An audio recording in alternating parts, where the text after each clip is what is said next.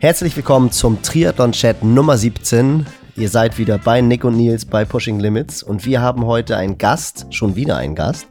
Und Nick, ich würde sagen, wir hatten definitiv noch nie so einen schnellen Mann auf zwei Rädern wie heute. Definitiv nicht und ich bezweifle auch, dass wir so schnell wieder so einen schnellen Mann äh, hier sitzen haben. Und zwar ist es André Greipel. Ganz genau. Und wir haben erfahren, dass André nicht nur verdammt schnell im Sprint ist, verdammt cool ist, was so Sprints anbelangt, was ich sehr interessant fand, sondern auch einen verdammt guten Triathlon absolviert hat. Ja, also vielleicht äh, ist da noch eine Triathlon-Karriere in the making. Schauen wir es mal einfach ab. Ähm, ganz am Ende versucht Nils verzweifelt, äh, André noch einen Trainingsplan anzudrehen, aber das könnt ihr euch dann nachher im Podcast alles anhören. Und äh, ja, richtig coole Episode gewesen. Ähm, Nils und ich waren einfach richtig krasse Fanboys und uns hat einfach ganz viel interessiert so an Fragen, die uns zum Radsport, zur Veränderung im Radsport und auch so, wie es ist, in so einem Feld, in so, in so einem Sprintzug zu fahren und in so einem Finale zu fahren und äh, äh, ja, unsere Fragen wurden beantwortet, würde ich sagen. Und äh, wir hatten richtig Spaß und es ist eine richtig geile Episode geworden. Genau, bevor es losgeht, gehen wir aber rein in die Werbung. Und ab in der Werbung wie immer Nils AG1 von Athletic Greens, natürlich unser Partner. Und ich habe was Neues für dich. Kannst du es oh. erraten? Nee. Komme ja. ich nicht drauf. Also, neben natürlich äh, dem, wie immer, dass du unter athleticgreens.com slash pushing limits dir einfach mal ein Abo ziehen kannst mit 90 Tage risikofrei testen, um dein Immunsystem zu boosten, deine geistige, mentale Fitness, alles, was du so brauchst an Mikronährstoffen, dir eben reinzuballern jeden Tag, habe ich eine neue Challenge für vor allen Dingen mich, aber mal gucken, ob ich dich jetzt da auch äh, reinbekomme, weil äh, Du trainierst ja auch weiterhin noch für den Marathon. Ich meine, es wäre jetzt nicht der cleverste Marathon-Trainingsplan, aber. oh, ich weiß, was kommt. Ah, okay, okay, okay. Ja, dann haus mal raus. Ich gehe davon aus, dass du wieder ganz verrückt eine March-Challenge machen wirst. und, und wieder diese bekloppten Tage des Kalenders, Kilometer yes. des Kalendertages yes. Und da, damit bin ich schon vor Start offiziell raus. genau, also im März steht wieder eine Challenge an. Äh, am 1. März ein Kilometer laufen, am 2. 2, am 3. 3 und so weiter. Am 28., 28., 29., 30, 31 Kilometer.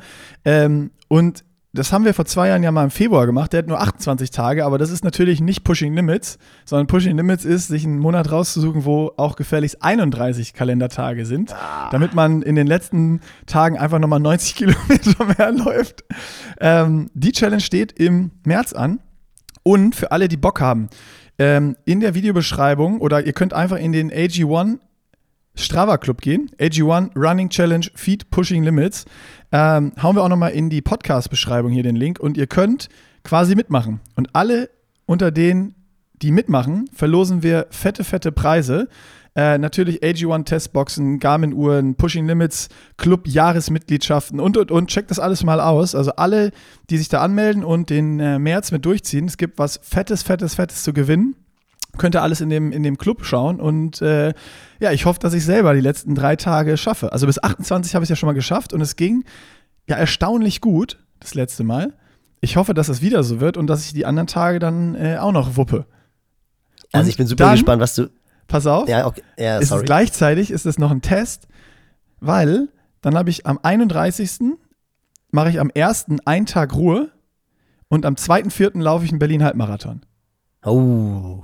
Oh, also, das ist stark. Checken das ist wir jetzt stark. mal, was, was kann so eine Running Challenge ohne Intervalle, sonst ist einfach nur mehr laufen und viel laufen und Bock drauf haben. Ähm, wie, wie gut bereitet man sich damit auf dem Halbmarathon vor? Ja, schade, dass da nicht eine Woche zwischen ist, weil das wäre, glaube ich, richtig spannend. Ja, aber das war, es war so, es war, es war so, ah, es war Lässt so perfekt, dass ich nicht anders konnte. Ja, und, Lässt äh, sich nicht ändern. Ja.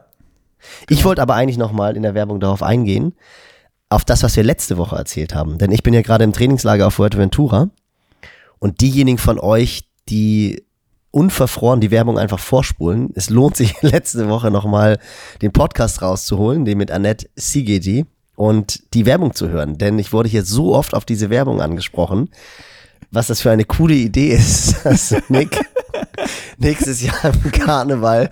Äh, ich wurde, ich will nicht zu viel erzählen, hört einfach nochmal rein. Ja, genau. Ich und nicht ich nächstes Jahr, dieses Jahr, am 11.11. .11. Du Ach so, und okay, ich, ja gut, ich- ich Partnerkostüm. kenn- Mehr Ich verraten wir mich- nicht. Ich sag nur so viel, ich wurde hier zwei, dreimal am Buffet mit Hey Travel Pack begrüßt. Und da muss, ich, da, muss ich schon, da muss ich schon sagen, das war wirklich cool. Also ich habe mich wirklich so scheckig gelacht, weil das hat so diese eine Sekunde gedauert, bis ich geschnallt habe, hey, was will der Typ von mir? Und dann bin ich drauf gekommen. Also äh, Herrlich. ihr dürft, ihr dürft natürlich vorspulen, aber bei der Episode von letzter Woche, Episode 16, holt nochmal raus und hört nochmal die Werbung durch. Also coole Idee. Es lohnt sich immer, die Werbung bei uns zu hören. Also, damit würde ich sagen, Werbung Ende. Ihr checkt nochmal athleticgreens.com slash Pushing Limits aus. Da gibt es alle Infos und natürlich auf Strava die Pushing Limit, AG1 Running Challenge Feed Pushing Limits, so heißt es korrekt. Ähm, ist in den Show Notes alles verlinkt und äh, damit würde ich sagen, hier Werbung Ende und rein in den Podcast mit André. Da sind wir schon wieder im Triathlon-Chat Nummer 17 hier und dieses Mal, wie ihr im Intro schon gehört habt, wieder mit Gast. Und äh, neben mir sitzt hier kein geringerer als äh, André Greipel. Und äh, bevor ich jetzt irgendwie anfange, alle deine Erfolge aufzuzählen, dann wäre der Podcast, glaube ich, zu Ende. Äh, lass ich das lieber sein. äh, und ich habe mir so zum Einstieg eine Frage überlegt, weil ähm, wenn man sich diese Liste auch anguckt, was du alles gewonnen hast, welche großen Rennen, welche Monumente und und und. Ähm, was ist für dich ganz persönlich der größte Erfolg und warum? Ein Mon Monument hätte ich wirklich sehr, sehr gerne gewonnen, habe ich aber nicht. Ähm, für mich aber der größte Erfolg, auch wenn es kein Sieg war, war äh, ein siebter Platz bei Paris-Roubaix, ähm, wo, ja, ich glaube, ich war 12 oder 13 Sekunden hinterm Sieger. Das war so der Moment, wo ich mir eigentlich in dem Jahr auch beweisen wollte, dass ich bei den Klassikern gut sein kann. Ähm, es hätte zu mehr reichen können, hat aber an dem Tag äh, nur zu Platz 7 gereicht. Ähm, aber dennoch hat mich das äh, mega stolz gemacht, dass ich äh, als, sagen wir mal, nicht geborener Rennfahrer oder Radsportler äh, ja, mich so daraufhin vorbereiten konnte, dass ich auch eine Top 10 bei einem Klassiker fahren kann. Das finde ich mega interessant. Also ich, hab, Ja. ich bin jetzt felsenfest davon ausgegangen, dass jetzt äh, irgendein, irgendein Sieg kommt. Ja, Äh, natürlich. Also, auf, äh, äh, wenn man auf dem Champs-Élysées gewinnt als Das Sprinter, hätte ich jetzt das ist gedacht. äh, natürlich äh, das Nonplusultra. Ähm, aber jetzt rein von der Leistungsfähigkeit, äh, glaube ich, ist äh, Paris-Roubaix auf jeden Fall sehr, sehr hoch einzuschätzen. Ja, Wahnsinn. Ja, mega also, krass. Also, Finde ich auch. Also echt sehr, sehr cool von, ich weiß gar nicht, hast, hast du im Blick jetzt reine Profisiege, wie viele Profisiege du, das ist ja als Sprinter echt so unzählbar nahezu, aber kannst du das aus der Hüfte hauen, wie viel Rennen du gewonnen hast im, im Elitebereich, im Profisport? Ja, es gibt da mehrere Statistiken, die dort geführt wurden. Ähm, Aber wenn du jetzt alle Kirmesrennen nach der Tour de France dazu zählst und so, das ist ja, Ja, ich glaube, dann sind wir weit bei, äh, bei 200, aber äh, reine UCI-Siege, so wie es auf äh, Pro Cycling Stats geführt ist, sind es 158. ja krass. Und dann ist der größte Erfolg ein siebter Platz. Also das finde ich auch, finde ich auch mega und vor allem, wenn man aufmerksam zuhört, als nicht geborener Rennfahrer. also ich glaube, das habe ich mir vorher überlegt. Nick, wir hatten noch nie so einen schnellen Mann vor Mikro, wenn man jetzt wirklich einfach die reine Schnelligkeit rechnet. Da kommt auch ein Justus Nieschlag und nicht hinterher. Also ich glaube wirklich, äh, ein Mann mit so vielen schnellen Muskelfasern wie André hatten wir noch nie vor Mikro. Ähm, insofern ist es schon beeindruckend, dass dann so ein siebter Platz als größter Erfolg zählt und zeigt aber auch eigentlich, was diese Klassiker, glaube ich, für einen Stellenwert haben. Und dass es die auch viel um die, um deine individuelle sportliche Entwicklung und Leistung geht, als ums reine Siegen, oder? Ja, das ist äh, natürlich definitiv so. Ja, man steht jeden Morgen auf äh, oder ist aufgestanden und hat sich äh, ein Ziel gesetzt, um, um das dann auch natürlich zu erreichen während dem Tag. Scheißegal, welches Wetter. Hauptsache der Kopf hat am Ende sein, seine Genugtuung bekommen und äh, ja, man ist dann glücklich auf der Couch wieder gewesen und hat seinen Soll erfüllt. Also äh, ja, immer dieses äh, Streben nach äh, ja, ich möchte mal nicht Erfolg, aber einfach diese Genugtuung zu haben, dass man äh, ja einen, einen Haken hinter einem Trainingsplan machen kann, das ist schon das, was mir momentan auch irgendwo ein bisschen fehlt, aber ja, man setzt sich andere Ziele und äh, ja, ist dann auch glücklich, wenn man eine Stunde laufen war oder so. ich finde es interessant, dass du gerade gesagt hast, mit dem, mit dem Trainingsplan, das gerade fehlt, äh, können wir ja später nochmal zu kommen. Aber ich will noch einmal ganz kurz zu dem Paris-Roubaix-Ding zurück. Ist es dann vielleicht auch für dich das Wichtigste, weil du dir dieses selber mal als größte Ziel dann gesetzt hast, bei den Klassikern gut zu sein und dafür dann auch äh, genau das, was du gerade gesagt hast, im Training richtig hart geackert hast, um da weit vorne zu sein? Oder also ist das jetzt einfach nur von deiner persönlichen Leistung war es jetzt das Beste und irgendwie, du, da bist du am stolzesten drauf, aber muss ja, ich will noch ein bisschen mehr den Grund wissen. So, warum ist das jetzt ja. nicht die Champs-Élysées, was ich, wo ich alle mein Geld drauf gewettet hätte, äh, sondern dieser, dieser siebte Platz? Ist das, weil du so viel in die Vorbereitung gesteckt hast, weil du dir das so sehr vorgenommen hast, weil du da unbedingt performen wolltest? Also, so, was sind da so noch so ein paar Gründe? Ja, ne, also erstmal nochmal zurück. Mit Sicherheit ist äh, Champs-Élysées mein größter Erfolg, äh, definitiv. Ähm, aber ich gehe einfach nochmal wieder drauf ein, auf diese, äh, auf die Leistung, äh, die man über 260 Kilometer, über fast sieben Stunden bringen muss, ist Paris-Roubaix das brutalste Rennen, was man sich vorstellen kann. Äh, oder ja, was es immer noch ist. Aber äh, äh ich bin halt einfach Sprinter gewesen. Ich habe versucht, mich aus dem Wind rauszuhalten, ähm, um dann 200 Meter zu sprinten. Äh, aber eigentlich bin ich vom Fahrertyp her eher ein Klassikerfahrer gewesen. Die Art und Weise, wie ich Rennen fahren wollte.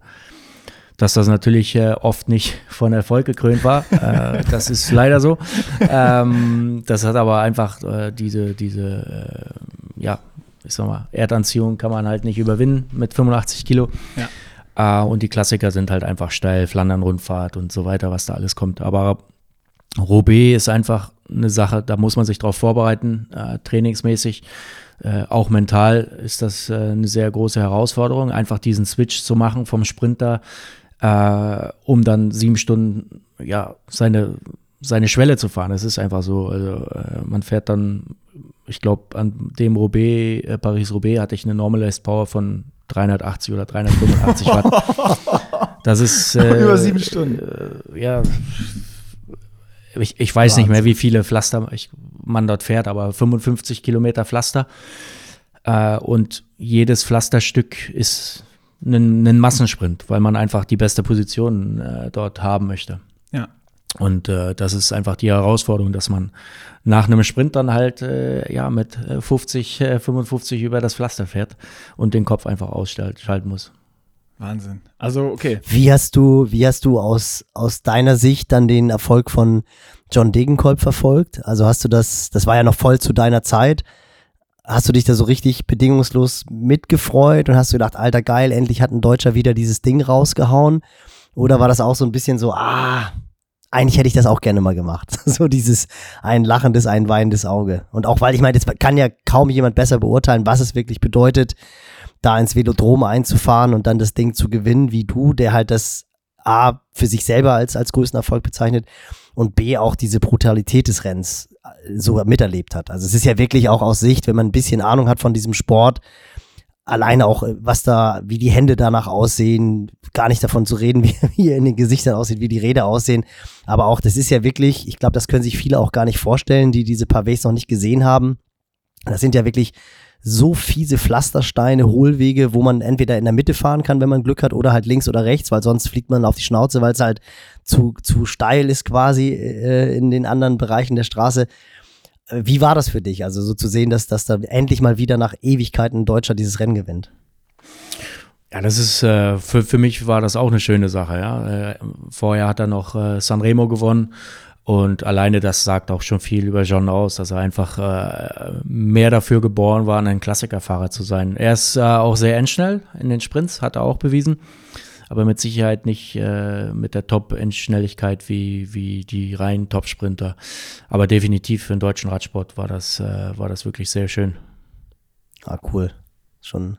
Du bist ja eigentlich auch so ein bisschen, kann man sagen, dass das Bindeglied oder warst das Bindeglied, jetzt bist du bist ja tatsächlich Rentner, aber du warst ja so ein bisschen das Bindeglied der alten Generation, die so diese Radsport-Euphorie in Deutschland ausgelöst hat. Also ich habe es Nick schon mal erzählt und auch den Zuhörern am Podcast. Also ich habe wirklich früher mit Radsport angefangen. Ich bin gleicher Jahrgang wie Jan Ulrich und als er hochgekommen ist in Hamburg, ich bin im Norden von Hamburg groß geworden, sind die Jungs mir immer im, beim Training entgegengekommen. Ich habe dann aber in der Juniorenklasse habe ich aufgehört, also ich bin Jugend Juniorenklasse gefahren, Amateure C habe ich dann aufgehört.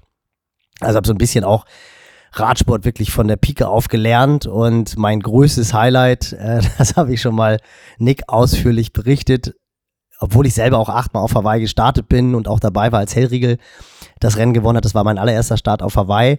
Aber mein absolutes Highlight war 89, die Tour de France, die Greg LeMond gewonnen hat. Da war ich in Paris, das hatte mein Bruder mir zur Konfirmation geschenkt und ich war absoluter Greg LeMond-Fan. Das war ja diese sagenumwobene Tour de France, als Laurent Fignon 50 Sekunden Vorsprung hatte vor der Abschlussetappe und das war das Zeitfahren.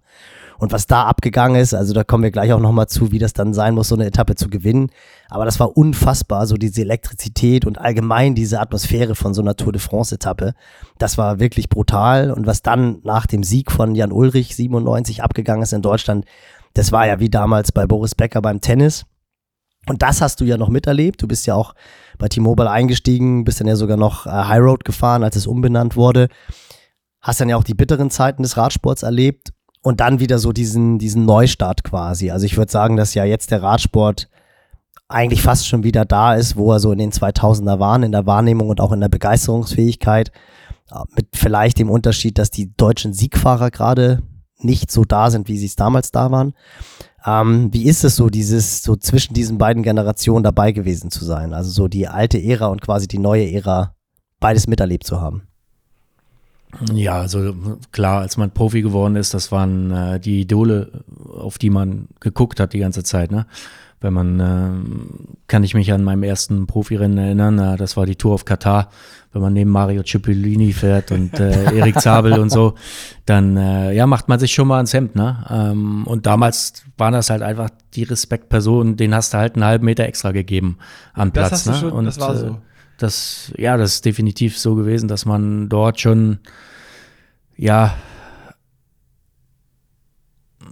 einfach denen nicht im Weg stehen wollte. So, das ist bei der jetzigen, jetzigen jungen Generation ganz anders. Äh, denen ist das scheißegal, wer da hinten dran fährt oder in, äh, äh, in welche Kurve man wen dort dive bombt, ähm, also reinsteckt in die Kurve.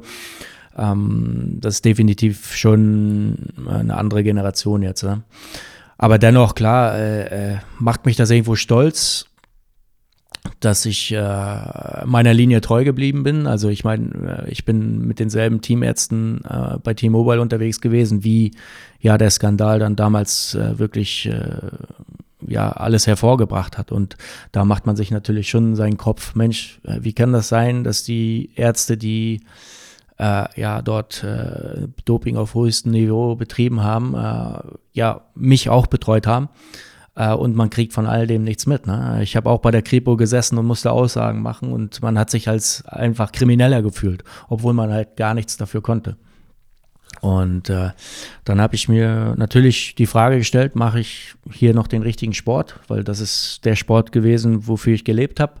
Äh, ich wollte Profi werden und dann ist das alles aufgeflogen und dann hat man sich irgendwo äh, in Deutschland äh, ja als Dopingsünder äh, immer äh, identifizieren müssen. Also bei Trainingseinheiten mit dem T-Mobile-Trikot, ja, da hat man schon den einen oder anderen Spruch hinterher geschrien bekommen. Und, Bist du dann äh, auch mal ohne gefahren? nee, nee, nee. Äh, mich hat das Trikot wirklich stolz gemacht, ja. Das ja. ist das Bayern München gewesen. Jeder kannte das Trikot und äh, jeder wollte dort fahren und äh, das hat mich stolz gemacht. Aber im gleichen Moment wollte ich halt mir auch selbst beweisen, dass ich äh, erfolgreich sein kann in diesem Sport. Ähm, und das äh, ganz klar auch äh, nur sauber. Das ist das Nonplusultra von mir gewesen und so habe ich den Sport betrieben, 100% professionell und bin auch froh, dass ich äh, nie irgendwo, äh, irgendwo was angeboten bekommen habe, um äh, meine Leistung zu boosten. War das dann für dich auch so, ich meine, das ist ja, kam ja auch zum, zum Zeitpunkt äh, deiner Karriere dann, wo du jetzt, ich sag mal, noch relativ am Anfang standest, ähm, so, so ein krass abschreckendes Beispiel an, dass du für dich auch so stark sagen konntest, so, ey, das ist was, was auf gar keinen Fall in irgendeiner Form äh, äh in Frage kommt?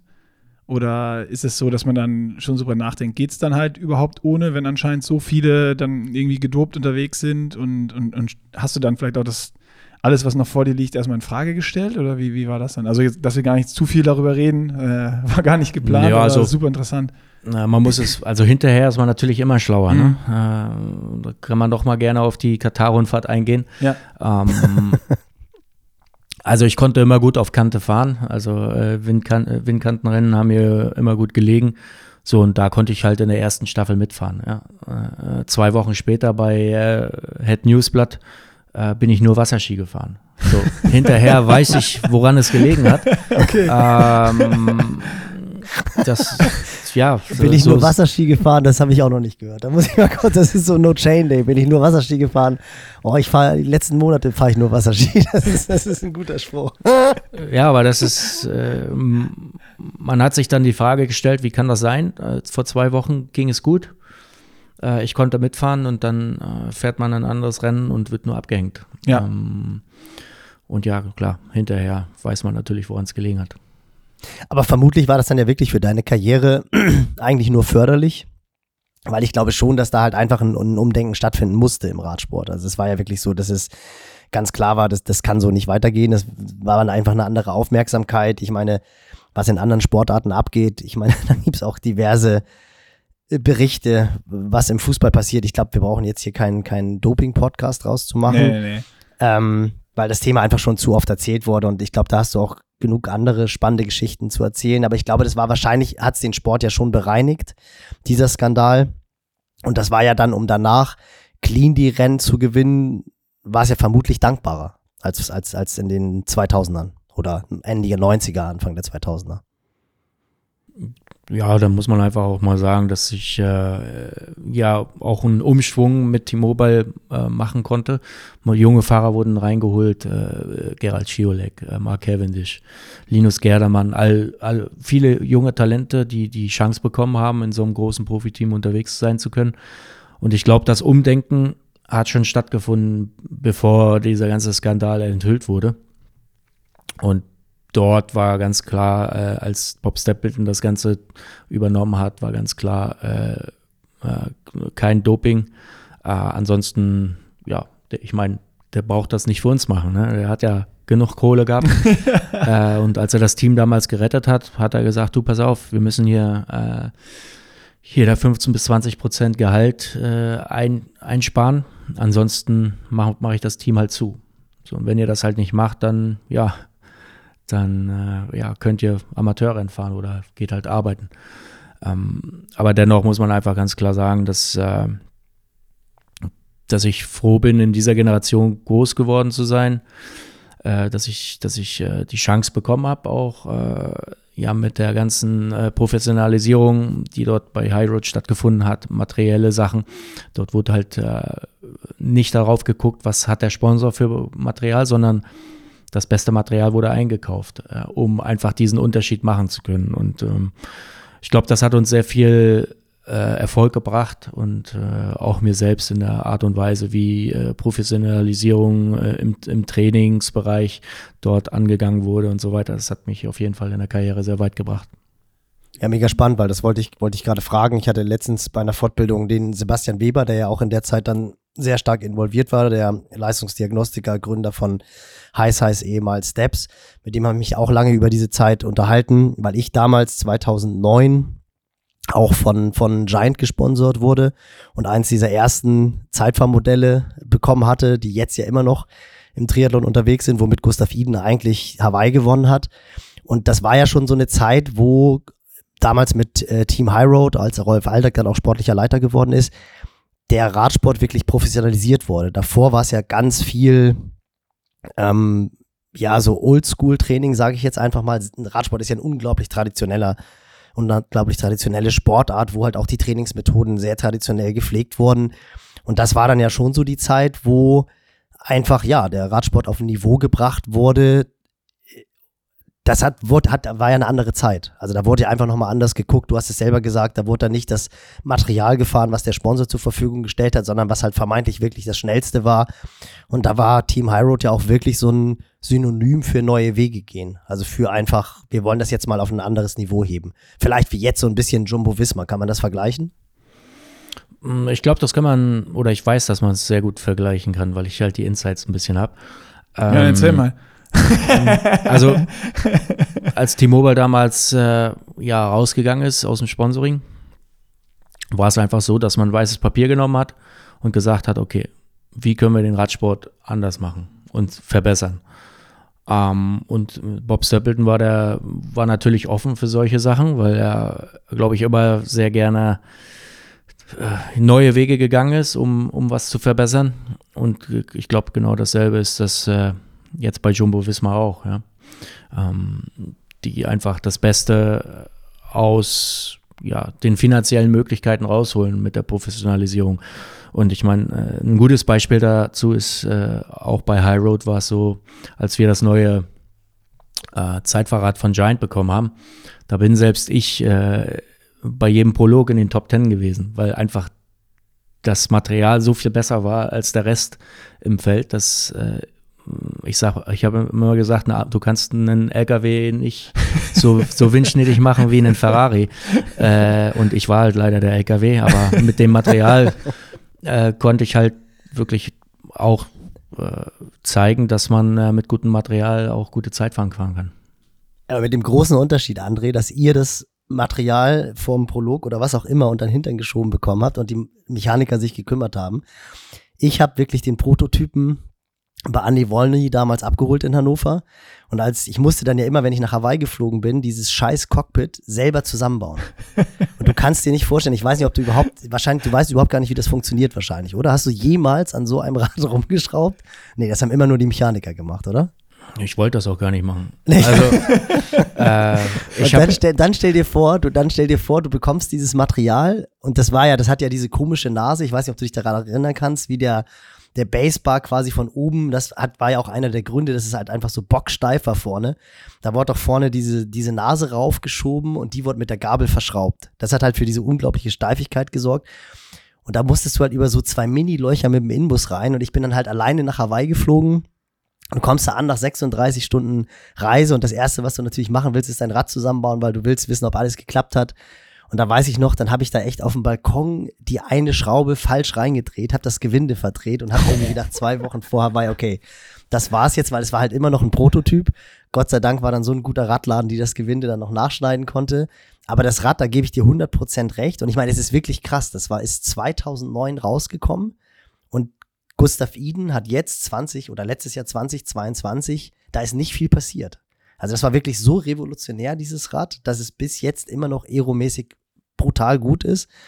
Ähm, auch immer noch keine Scheibenbremsen. Wir haben jetzt hier, ich bin ja gerade im Trainingslager, Nick, wir haben nochmal die Diskussion im Podcast gehört mit Scheibenbremsen und Felgenbremsen von Hell on Wheels. Da haben wir uns hier schon Oh, da, da können wir Andres Meinung auch nochmal zu abholen. Also Hell on Wheels war da ganz äh, eindeutig der Meinung, dass äh, Scheibenbremsen, es braucht kein Mensch. Der größte, der größte Schwachsinn. wie, wie siehst du das? Für mich, also ich war auch immer ein Gegner von Scheibenbremsen, als das so aufkam. Aber ich, das hat, glaube ich, ein bisschen mehr damit zu tun gehabt, dass immer diese, dieses gemischte Feld unterwegs war. Ne? Der eine mit Scheibenbremsen, der andere mit normalen Bremsen. Ja, und äh, ich glaube, ich brauche niemand zu erklären, äh, was passiert im Nassen. Wenn man mit einer normalen äh, Rimbrake unterwegs ist, dann äh, ja, brauchst du einen längeren Bremsweg. Und ja, mit der Scheibenbremse, wenn der dann auf einmal in die Anker geht, ja, dann hast du Spaß gehabt. Aber äh, für mich hat eine Scheibenbremse äh, einfach so viel mehr äh, Sicherheit auch gebracht mhm. und äh, auch sehr viel mehr Stabilität bei einem Fahrrad. Und äh, sieht halt einfach auch geiler aus, muss man einfach sagen. Das Rad ist clean. Ähm, wenn man natürlich äh, quietschende Scheibenbremsen hat, dann macht das keinen Spaß. Aber da gibt es ja auch so viele Möglichkeiten, das Ganze zu umgehen und vernünftige Bremsbacken draufzubauen. Ich finde, äh, ist ein guter Punkt, um darauf einzugehen. So ein bisschen hatten wir gerade durch die Generation und jetzt ist ja irgendwie gefühlt, wenn ich von außen drauf schaue, auch im Radsport auch nochmal wieder so eine Veränderung da. Also jetzt deine Generation, es gab so irgendwie, es gibt einen Kletterer, der Bergetappen gewinnt, es gibt Sprinter, es gibt Klassikerfahrer, Äh, und jetzt hast du irgendwie so eine Generation um, um Van der Poel, Van Aert, äh, Pitcock, die Mountainbike fahren, Cyclocross fahren, äh, Ventoux-Etappe gewinnen und irgendwie im Sprint äh, mit zu den Stärksten gehören. Also irgendwie so gefühlt alles können und, und so Allrounder sind. Ähm, und von Art ja sogar in den Bergen noch. Ja, Ventoux-Etappe, sag ich ja, genau. Genau, ja, stimmt, genau. Ja, ja, ja. Wahnsinn. Also wie, wie, nimmst du das wahr? Ist da gerade so, eine, so, eine, so ein Shift oder ich meine, du bist wahrscheinlich auch noch weiter mit drin, denken Teams anders? Ist da, ist da gerade, findet da ein Umdenken statt, auch im Training irgendwo oder äh, wie, wie, siehst du gerade das, dieses, diesen, den Radsport, wo er gerade hingeht? Mm, ja, ich glaube, das hat da, oder das hat halt einfach was mit der Art und Weise, wie äh, die Jugend schon aufgebaut wird, trainingsmäßig, ne? Wenn man jetzt halt nicht äh, ganz dumm ist, dann kann man sich alles aus dem Internet rausholen. Ne? Wir mussten damals Bücher lesen und alles selbst erfahren. Äh, ich meine, ich glaube, bis vor vier, fünf Jahren bin ich halt auch noch meine vier Stunden Training gefahren ohne Essen und habe mir auf die Schulter geklopft, wie geil das dann jetzt war, obwohl man total breit war.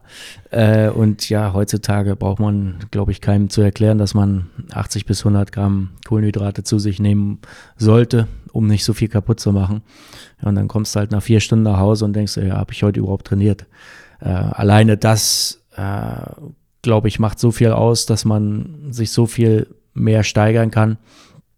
Und natürlich sind auch äh, die Trainer drumherum viel besser ausgebildet, als es mhm. damals der Fall war. Äh, mit der neuen Trainingsmethodik. Äh, äh, man kann äh, jedes, jede Watt äh, kann man direkt analysieren. Man wird getrackt mit den ganzen Gadgets, die man sich da jetzt holen kann. Und ja, ich meine, ich denke, es ist halt nicht so för förderlich äh, für eine lange Karriere. Ähm, aber dennoch ist es auf jeden Fall äh, gerade so ein Limit, was dort erreicht wird was äh, auch meiner Meinung nach äh, sauber erreicht wird und äh, wo man dann auch manchmal vor dem Fernseher sitzt, sitzt und denkt so, ja, gut, äh, das ist, das sind schon Welten jetzt gerade, die dort äh, auf ein, äh, in dem Rennen dort aufeinander einprasseln. Äh, ich meine, Nils Pollitt, mit dem äh, fahre ich sehr oft trainieren, der hat halt einfach mal so ein Megatalent und äh, ist, ist so stark. Und wenn der dann vom Hinterrad fliegen geht, dann weiß man, okay, äh, ja, das ist auf jeden Fall jetzt schon mal eine Hausnummer. Aber dennoch ist es definitiv so, dass der Radsport jetzt äh, so, oder ich glaube, man kann einfach für alle Sportarten sprechen, dass äh, da jetzt gerade so ein Umdenken stattgefunden hat, dass man äh, schnell sehr viel erreichen kann. Ähm, es ist jetzt halt die Frage, wie lange geht das gut, ja, weil mhm. es ist ja nicht immer dieser physische Faktor, sondern auch der mentale Faktor, der dort mit reinspielt. Ne? Ähm, man kann das einen gewissen Zeitraum natürlich machen, sein Essen abwiegen und dies und das und jenes. Ähm, aber ob man das über einen langen Zeitraum von 10, 15 Jahren machen kann, ist halt die andere Frage. Ja, das finde ich super interessant, weil das halt auch ein Punkt ist, den ich dich eben fragen wollte. Ich hake dann aber auch nochmal ein auf das, was du gerade gesagt hast. Du hast es ja noch so erlebt, also du bist Jahrgang 83, und das war wirklich noch so die Zeit, vermutlich war das dann doch eher so die Jugend-Junioren-Zeit, wo gesagt wurde, so Trainingslager Mallorca, fünf Stunden, Peter Becker-Style mit einer kleinen Flasche Wasser und dann wird entsprechend Gewicht gemacht. Dann kommst du zurück und schielst total und hast an den letzten Anstiegen schon Krämpfen. Also und dann so diese Professionalisierung über Team High Road und jetzt, wie du sagst, halt absolutes High-Level. Hat dich das am Ende irgendwann genervt? Also hast du irgendwann so gedacht, boah, irgendwie war das früher doch so ein bisschen so dieses gedankenlosere, einfachere Training ja auch. Jetzt musst du halt irgendwie vorbereiten, nachbereiten, musst darauf achten, dass du rechtzeitig deine Proteine reinhaust und wahrscheinlich der Anteil des Krafttrainings gerade bei dir als Sprinter ist vermutlich in den letzten Jahren viel, viel größer geworden. War das dann irgendwann so, dass du gedacht hast, das nervt mich jetzt eigentlich auch, weil ich halt zu viele Details beachten muss und wo alles getrackt wird?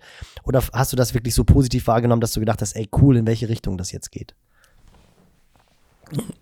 Also ich glaube, ich habe meinen Sport immer sehr professionell halt gelebt, ähm, was glaube ich auch immer ein, ein, äh, für mich sehr vorteilhaft war. Ähm, aber als dann diese Pro äh, Professionalisierung mit Ernährung und so weiter stattgefunden hat, war es einfach so, dass äh, glaube ich, diesen Vorteil, den ich hatte, der wurde kaputt gemacht. ähm, und dann habe ich mir gesagt, okay, ich muss es halt noch mehr professionalisieren. Ja. Ja, und dann war so der Zeitpunkt, ähm, ich glaube, das war mein letztes Jahr, wo ich, äh, wo ich ein Giro fahren wollte oder sollte. Und ich dann wirklich äh, über zwei, drei Monate alles abgewogen und äh, wirklich äh, Gas gegeben habe, so um dann fünf Tage vorher zu erfahren, okay, äh, du fährst kein Giro. Und dann oh. habe ich gesagt, dann habe ich, hab ich zu, mir, zu mir gesagt, wofür habe ich die ganze Scheiße jetzt gemacht? Okay, ich mache jetzt einfach Radsport so, wie ich es halt vorher gemacht habe. Ich möchte jetzt Spaß mal haben. Ja. Äh, wenn was Gutes dabei rauskommt, dann soll es passieren. Und äh, um, um die Anekdote mal ein bisschen weiter zu, zu führen, äh, äh, musste ich mir selbst beweisen, dass ich das jetzt halt, dass ich halt nicht zum Giro gefahren bin, weil es an der Leistung gelegen hat, weil ich bin vorher äh, mit der Mannschaft zusammen Türkei-Rundfahrt gefahren, äh, war glaube ich äh, dreimal Zweiter äh, und zweimal Dritter. Auf jeden Fall sehr erfolgreich. Und Mark Cavendish hat damals äh, wieder seine Rennen gewonnen. So, und dann habe ich gesagt, Zeit, ja. äh, ich, ich bin mein ganzes Leben mit dem zusammen gefahren. Der ist halt wieder auf seinem Niveau zurück und hat dann vier Etappen bei der Tour gewonnen. Ähm, und keiner wollte mir glauben. So, aber das zeigt alleine, äh, wie ich glaube, äh, äh, dass ich alles richtig gemacht habe mit der Mannschaft zusammen und dass, ich, dass wir es auch verdient gehabt hätten, zum Giro zu fahren. Und dann war ich so ganz wütend und habe gesagt, okay, Jetzt beweise ich es mir aber, dass ich äh, ein gutes Niveau habe. Und dann bin ich meinen Hausberg hochgefahren, wo ich immer so einen Test mache äh, und habe dann äh, den Com dort geholt, äh, ohne Powermeter, ohne alles. Ich bin einfach Vollgas Glessen, hochgefahren. Oder? Nee, nee, nee. Äh, äh, Leversbach hoch ah, ja. in der Eifel. Ja. Mhm. Und bin dann, glaube ich, auch 30 oder 35 Sekunden schneller gewesen als der Com davor. ähm, alleine das hat mir halt gezeigt, okay, äh, das Niveau wäre auf jeden Fall da gewesen. Aber das sind dann halt immer so eine Dinge, die ich dann äh, für mich, die ich mir selbst dann halt beweisen möchte. Ne? Ja. Und äh, dann, um nochmal auf den äh, Sebastian Weber zurückzukommen, der hat mir auf jeden Fall auch sehr viel beigebracht. Ähm, und äh, glaube ich, ohne ihn wäre ich halt auch nicht der Rennfahrer geworden, der ich äh, dann geworden bin, weil äh, ich glaube, direkt in den ersten ein, zwei Monaten hat er mir auf jeden Fall äh, nochmal, obwohl ich professionell war, nochmal gezeigt, dass ich professioneller sein muss. Äh, als dann Schneefall war und er mir dann gesagt hat, du, da steht Trainingsplan und nicht Wettervorhersage, ähm, dann, dann äh, habe ich das Training halt trotzdem abgespult. Und äh, ja, das ist äh, auf jeden Fall äh, solche Leute braucht die Welt, um den Radsport weiter voranzubringen. Ja, super interessant. Und dann wollte ich nochmal nachhaken, weil du halt gesagt hast, wie lange kann man das aufrechterhalten? Dieses Essen abwiegen, 24-7 an den Sport und an den sportlichen Erfolg denken.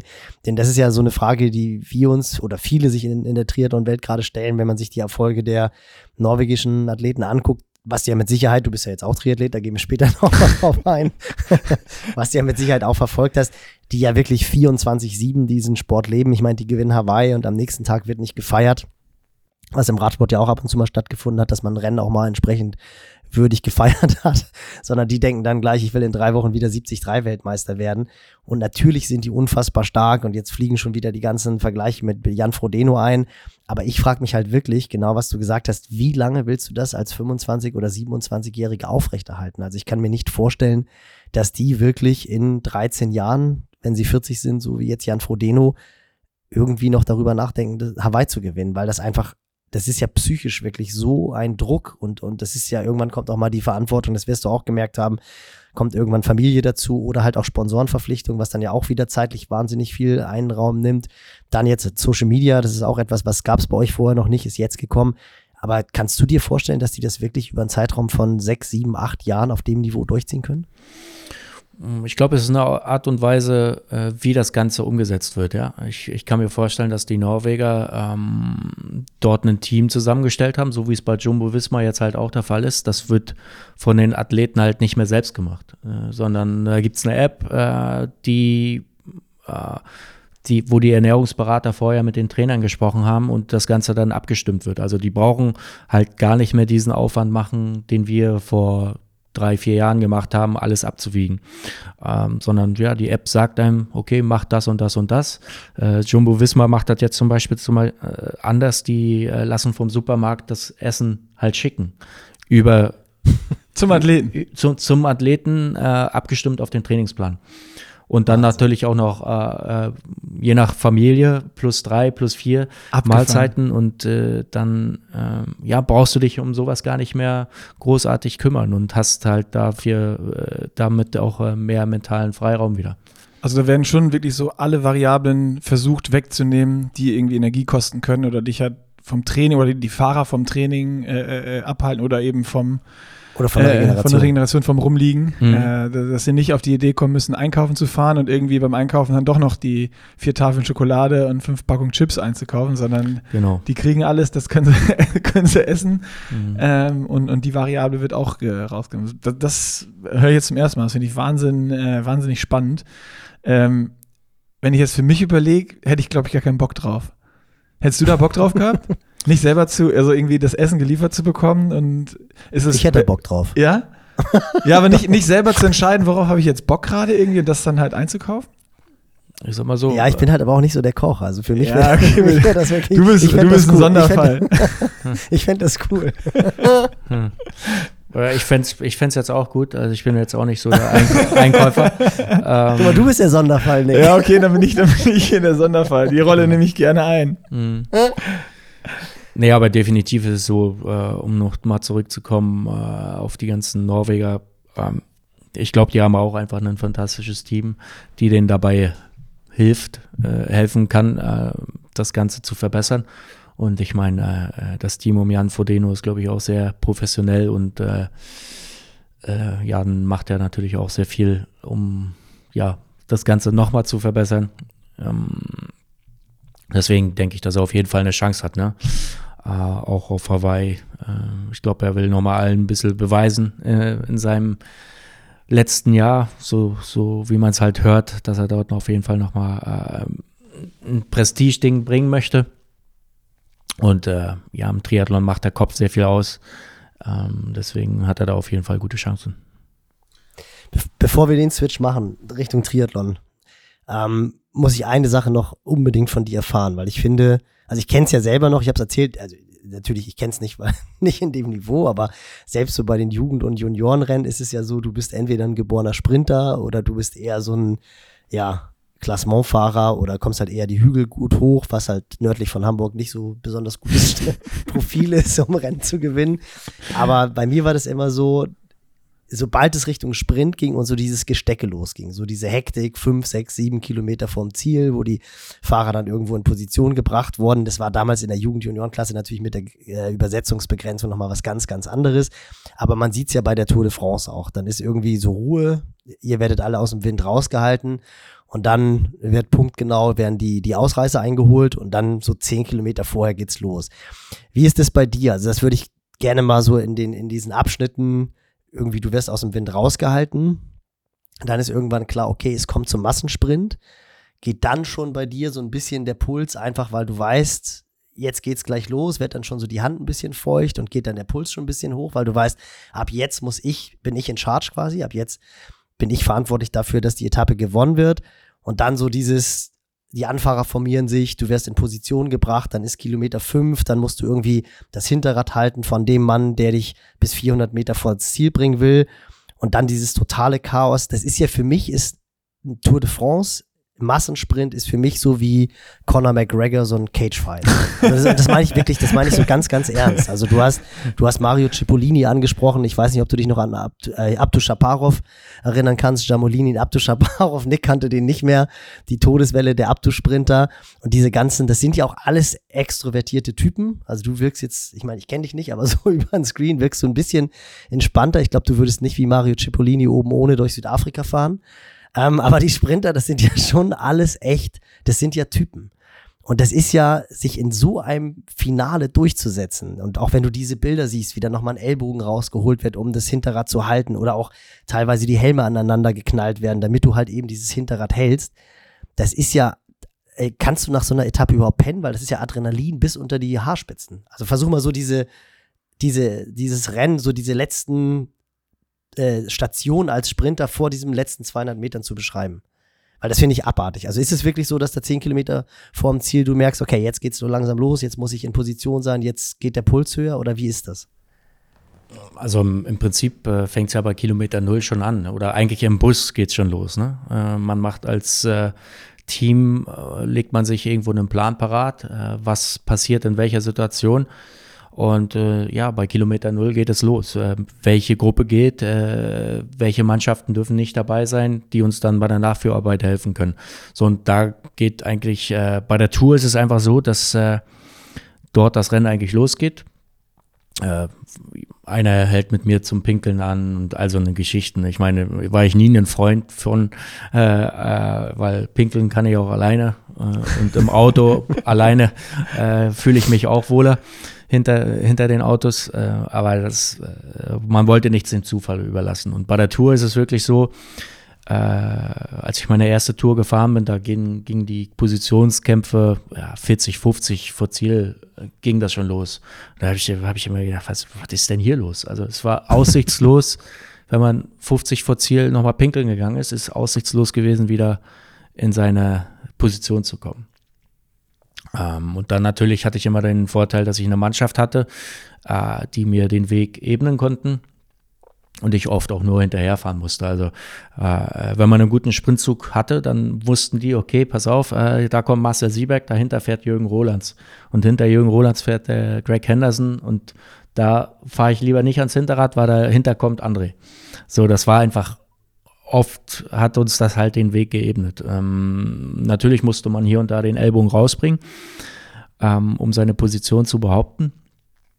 Aber dennoch ist es einfach so, äh, dass, was ich mehr während meiner Karriere erlebt habe, ist es einfach so, dass das, was wir gemacht haben, äh, kann man einfach so wie einen, wie einen Drogenabhängigen, äh, kann man das einfach beschreiben.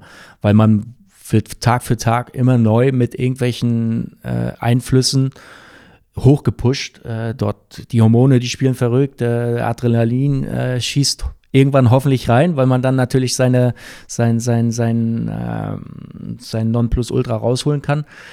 Aber es, man hat es dann auch so erlebt, dass ich dann mal zwei Kilometer vor Ziel gefahren bin und ich habe gedacht, ich fahre zum Bäcker und hol Brötchen. äh, Krass. Da, weil einfach diese, diese, dieser, dieser Adrenalin äh. Äh, äh, Push einfach nicht mehr da war. Ja. So, und, weil, weil das irgendwie sich abgenutzt hat, weil du es gewöhnt bist. Ja, genau. Man, man, hat sich an, an alles gewöhnt und äh, man hat dann immer drauf gewartet, okay, wann, wann kommt dieser Moment jetzt? Äh, und äh, wenn, wenn ich das halt nicht gehabt habe, dann habe ich meinen Ellbogen auch drin gelassen. Ja. Ähm, und dann konntest du auch nicht gewinnen. Das war dann genau. Klar, und dann und dann fängst du halt auch an nachzudenken. Ne? Und dann denkst du, oh nee, warte mal, hier bremse ich noch mal, weil das muss ja jetzt nicht sein. Und äh, das sind dann so, vielleicht hat das auch was mit dem Alter zu tun, aber ich glaube, es hat sehr viel damit zu tun gehabt, dass du diese diese äußeren Einflüsse ähm, und und diese diese ja einfach diesen diesen Hormonüberschuss, den du dort erfährst, ähm, dass das einfach ausgeblieben ist. Konntest du das irgendwie, kannst du jetzt rückblickend sagen, wann, wann das angefangen hat, irgendwie, dass du das manchmal hattest oder nicht hattest? Also war das jetzt erst mal nur echt gegen Ende der Karriere oder war das dann mal mehr, mal weniger oder? Nee, das war, das war auch zum Anfang meiner Karriere. Ne? Das, mhm. Äh, dass, dass wenn man halt äh, im Jahr äh, 30, 40 Sprint fährst, äh, dass man dann auch mal auf dem Rad sitzt und sagt, oh, warte mal, heute habe ich aber gar keine Lust, was zu riskieren. Äh, ich glaube, das ist einfach menschlich und normal. Ähm, natürlich sagt man sich dann im Nachhinein, ja, warum hast du dir überhaupt einen Kopf gemacht? Weil du brauchst ja am Ende nur deinen Teamkollegen hinterherfahren. Die haben dann immer gesagt, ach, oder ich habe es denen oft auch nicht wissen lassen, ne? Ja, dass ja. ich dann gesagt habe, mir, ach, ich möchte heute einfach gar nicht. Und dann wollte ich auch mal die Verantwortung an, an jüngere Fahrer abgeben. Aber das Team hat immer gesagt, nö, nö, wir fahren für dich. So. Und dann äh, habe ich mir im, im Ziel gesagt, ja, mach dir doch einfach immer nicht so einen Kopf, weil fahr einfach deinen Teamkollegen hinterher und dann, dann wird das schon. Und ja. ich glaube, das hat uns einfach auch über die Jahre so lange ausgezeichnet, dass wir als Team ähm, sehr oft den Unterschied machen konnten. Okay, also ist dann. Also hast du, ja? Also hast du im absoluten Finale das, du bist dann quasi so konzentriert gewesen und so voll mit Adrenalin, dass du so dieses, dieses Cage-Fight, die Atmosphäre, die hattest du gar nicht, weil du dich durch das Team so behütet gefühlt hast und weil du auch so fokussiert warst, dass du diese unglaubliche Dynamik, die da auf dem letzten Kilometer abgeht, oder du hast jetzt gesagt 30, 40 Kilometer, aber irgendwann wird es dann ja wirklich so diese klassische Einerreihe, wo ihr dann ja auch mit einer unglaublichen Geschwindigkeit äh, Richtung Ziel fährt. Also das hast du gar nicht so wahrgenommen, weil du einfach so konzentriert warst und an dem Tag halt so voll warst mit Adrenalin, dass es für dich eigentlich nur ein Abspulen eines Programms war. Ja, so, ich glaube, so kann man es äh, gut beschreiben, ja. Es ist einfach so, eine drei Wochen Rundfahrt ist nicht gesund. Ähm, es gibt, da, fliegt ein Helikopter äh, den ganzen Tag über einen drüber, dann hast du die ganzen Zuschauer, was einfach bei keinem anderen Radrennen der Welt so ist. Und ja. äh, es gibt Leute, die können gut schlafen abends, weil sie einfach kaputt sind, aber ich war halt einer der Fahrer, der das äh, schwer zu verarbeiten hatte. Ne? Dieser ganze Lärm drumherum, äh, dann wirklich den Switch umzulegen und zu sagen, ja, warte mal, ich schlafe jetzt. Das äh, in der dritten Woche, glaube ich, habe ich äh, bei jeder Rundfahrt vielleicht fünf Stunden am Stück mal geschlafen. Boah, ähm, also Wirklich? kann ich aber voll nachvollziehen. Man ist, man ist körperlich einfach gar nicht mehr in der Lage abzuschalten. Ja. Und das war bei mir halt einfach so der Fall. Andere natürlich nicht. Ne? Da gibt es halt Fahrer, die fahren, die sind zehn, elf Stunden am Pennen. Ähm, die haben mit Sicherheit auch oft nicht diesen Leistungsdruck gehabt, den, den ich gehabt habe, ja. Also ist dann einfach das Stresslevel, was dann dich Das Stresslevel ist einfach so hoch. also ja. ich glaube, jeder, jede Garmin-Uhr und Whoop und was da auf der Welt unterwegs ist, äh, würde sagen, du, äh, mach jetzt mal Urlaub. Aber heute steht aber eine Bergetappe vor mir, äh, dann ist das alles andere als schön. Und, und äh, ich wollte gerade sagen, diese Bergetappen, nee, Nick, mach du mal, weil ich ja, hier die ganze Zeit. Aber ich glaube, wir haben das gleiche im Kopf. Die, die Bergetappen ist ja dann genau das gleiche für dich. Ich meine, ähm, wir haben da eben schon mal kurz drüber gesprochen, äh, bevor wir mit dem Podcast angefangen haben. Ähm, man denkt dann immer, ja, hier Gruppetto und die Sprinter machen sich hinten Lens und, und rollen dann eben über die Berge drüber. Aber es gibt dann ja bei diesen, bei diesen längeren Rundfahrten, ob es jetzt die Tour ist, Giro, Vuelta, was auch immer, auch immer Cut-Off-Limits und, und wo man drin bleiben muss. Ähm, ich weiß nicht, von wem ich es gehört habe, aber ich habe von irgendjemandem mal gehört, dass ihr dann da teilweise auch in diesen Gruppettos äh, absurde Wattzahlen fahren müsst, um überhaupt in diesen, diesen Limits zu bleiben. Und dass das nicht jetzt irgendwie für die Sprinter ein nach Hause rollen ist oder ein Zielrollen ist, sondern eigentlich von der Anstrengung ähnlich wie das, was die vorne machen, die dann das Ding gewinnen. Ja, gut, klar. Äh, das Schlimmste ist natürlich ein Berg am Anfang gewesen, äh, ja. gerade für uns Sprinter, weil man dann halt wusste, okay, da bist du abgehängt und du musst den ganzen Tag Vollgas fahren. Ähm, natürlich ist man dann nur so lange Vollgas gefahren, dass man äh, einschätzen konnte, okay, äh, wer fährt schon gerne den letzten Berg Vollgas hoch? Das heißt, wir fahren bis zum Fuße des letzten Berges ein solides Vollgastempo, um dann am letzten Berg, äh, ja, sagen wir mal, ruhiger hochzufahren. Äh, aber wenn man halt äh, ruhiger sagt, äh, dann ist es auch wirklich nicht ruhig. Also man fährt dann halt schon sagen wir mal, ein gutes äh, Grundlagenausdauer 2 Training. Also äh, bei mir sind das dann immer so äh, 330, 340 Watt gewesen, wo man den letzten Berg dann halt auch schon hochfahren muss. Ne? Uh, und gerade jetzt, äh, wenn man halt sieht, äh, damals sagen wir, haben wir gesagt, okay, wenn du eine Schwelle von 5, 5 bis 5,5 Watt pro Kilogramm hast, dann bist du ein solider Rennfahrer. Und jetzt sind es halt schon 6 Watt pro Kilogramm. So, mhm. Und äh, ein Pogacar und weiß, weiß der Geier was, die fahren halt 7 Watt pro Kilogramm den letzten Berg hoch. Das heißt, wir fahren, die, die Sprinter müssen halt einfach noch mal besser und schneller den letzten Berg hochfahren und überhaupt äh, die ganze Etappe besser fahren. Also äh, da hat es ein ganz großer Schiff, der da gerade stattfindet. Ähm, aber dennoch äh, ist, äh, ist es ganz klar, dass eine Bergetappe alles andere als schön ist. Ähm, und äh, ja, dennoch hat man natürlich auch die Erfahrung über die Jahre gehabt, wo man sagt, okay, äh, macht es Sinn, jetzt hier im Gruppetto hochzufahren mhm. oder fahre ich mein Tempo weiter, weil äh, ich möchte am Ende im Zeitlimit bleiben. Und wenn jetzt äh, Mark Cavendish heute einen, einen schwarzen Tag hat, dann hat er eh die ganze Mannschaft äh, bei sich und auf der Abfahrt äh, möchte ich jetzt nicht mein Leben riskieren. äh, also bei Kev zu bleiben am Berg ist äh, manchmal nicht förderlich, weil die Abfahrt hängen, hängen sie dich sowieso ab. Ja. Ähm, aber dennoch ist es einfach so, dass äh, äh, man genau wusste, wann man wie schnell fahren muss, um weniger Zeit zu verlieren. Ja, okay. Und, aber sprich, die Bergetappen waren auch Stress, weil du halt die ganze Zeit rechnen musstest und die ganze Zeit mit deinen Kräften haushalten musstest. Genau, genau. Also wir haben eigentlich nie Pause gehabt. Äh, wenn man als Sprintermannschaft zur Tour gefahren ist, dann war eigentlich jeden Tag Vollgas.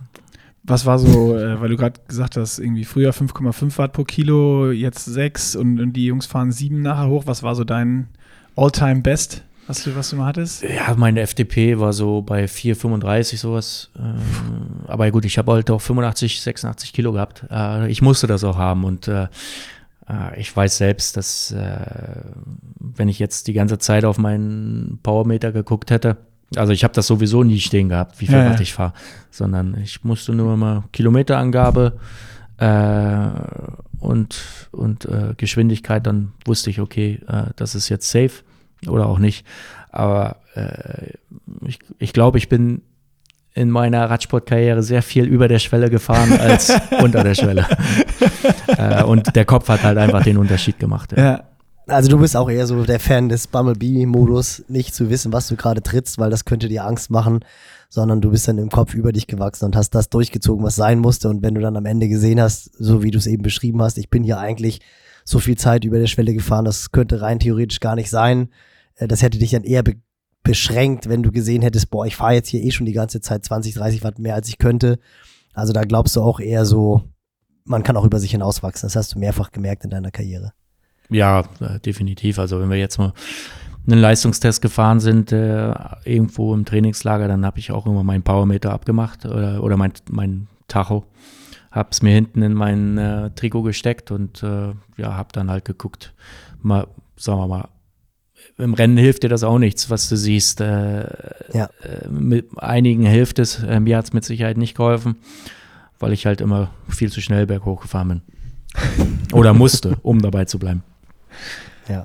Sehr gut. Wir müssen, wir müssen nochmal einen harten Cut machen von Radsport auf Triathlon hier, dass wir äh, auch nochmal über deine Triathlon-Karriere reden hier.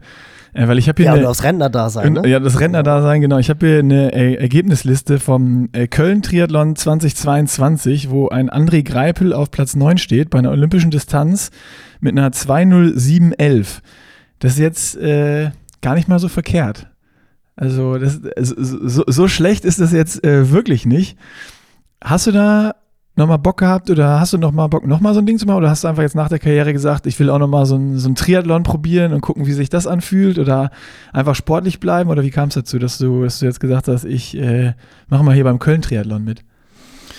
Ja, gut, dazu ist es einfach gekommen, weil ich äh, immer gedisst wurde von äh, meinen Kollegen damals äh, oder immer noch Kollegen äh, von der Marathon GmbH. Ähm, ich bin ja sportlicher Leiter von rund um Köln und die haben immer gesagt, ja, aber ein Event musst du von uns schon noch mal mitmachen. da habe ich, hab ich halt überlegt, ja gut, äh, Marathon, hm, ah nee, da, genau, Marathon war ich im Urlaub und da habe ich gesagt, gut, äh, da mache ich halt den Triathlon. Und äh, Triathlon hatte ich sowieso vor. Ich wollte eigentlich einen Ironman machen. Aber ich habe äh, Ah. ich habe es dem Nick schon äh, vorher erzählt, dass ich äh, mit dem Johann Ackermann auch trainiert habe, äh, was die Schwimmtechnik anbelangt. Und äh, ich glaube, der Johann war ein bisschen angestachelt und hat gesehen, okay, gut, der will wirklich. Und ich habe mich da auch ein bisschen anstacheln lassen, aber irgendwann habe ich dann gesagt, pass auf, ich möchte es einfach nur machen und nicht auf äh, Resultat oder so. Und der Johann hat immer wieder gesagt, ah Mensch, wenn du so und so schnell schwimmst, dann kannst du da und da aus dem Wasser kommen und dann fährst du Fahrrad und hinten drauf laufen, das passt schon. Aber dann gab es halt so eine Trainingseinheit äh, äh, in der Eifel, wo ich gesagt habe, okay, heute willst du mal ein langes Kraftausdauertraining machen. Dann war der erste Bäcker zu, der zweite Bäcker zu, äh, der dritte Bäcker da, äh, der war auch zu. An der Tankstelle wollte ich nicht anhalten und dann bin ich äh, halt mit dem Hungerast nach Hause gekommen. äh, und Aber ist ja auch für, für Kraftausdauer ist es gut. Kohlenhydratarm, dann hast du eher den Muskelfaser-Switch. Also es gibt sogar Trainer, die raten das. Also hast du eigentlich alles richtig gemacht. alles, wie, alles wie früher, back to the roots. genau, genau. Aber wenn man dann halt noch beim äh, Eiscafé 15 Kilometer vor zu Hause anhalten muss und sich äh, drei, vier Eisbällchen noch reinhauen muss, um nach Hause zu kommen, dann stellt man sich schon so Fragen, warum mache ich das jetzt hier eigentlich gerade? Und das war der Moment, wo ich gesagt habe, okay, es wird auf jeden Fall kein Ironman werden in diesem Jahr. äh, aber man sagt niemals nie, äh, vielleicht kommt das nochmal. Aber definitiv ist Köln wieder geplant, ja. Also dir hat schon Spaß gemacht. Also ich, ich muss dauert- sagen. Dauert ein bisschen äh, lange, die Antwort. Dauert ein bisschen lange. Ich, ich muss sagen, das Schwimmen hat mir zum Anfang überhaupt keinen Spaß gemacht, aber wenn man dann so ein, so ein bisschen Wassergefühl bekommt und man sieht auch den Fortschritt, den man dort machen kann, dann muss ich sagen, hat mich das schon angejuckt.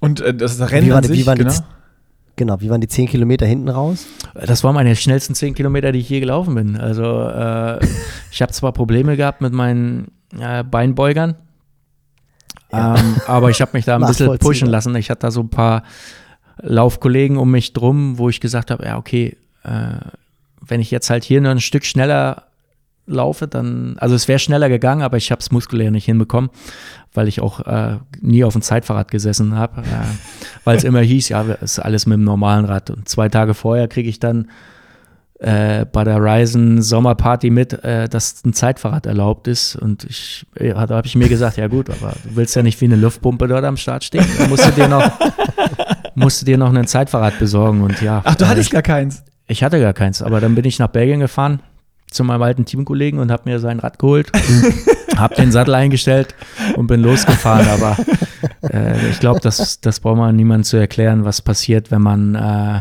zwei Jahre nicht auf dem Zeitfahrrad sitzt und man setzt sich dann da drauf, was dann mit dem Hamstring passiert. Das glaube ich, brauche ich niemandem zu erklären. Und kurz noch so ein, so ein Home-Bike-Fitting mit dem äh, Multitool.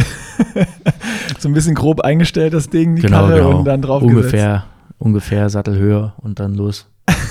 Aber bist du, bist du denn noch richtig gerannt oder war das halt echt eher so ein Humpeln? Also bist du, bist du Wasserski gefahren die letzten 10 Kilometer?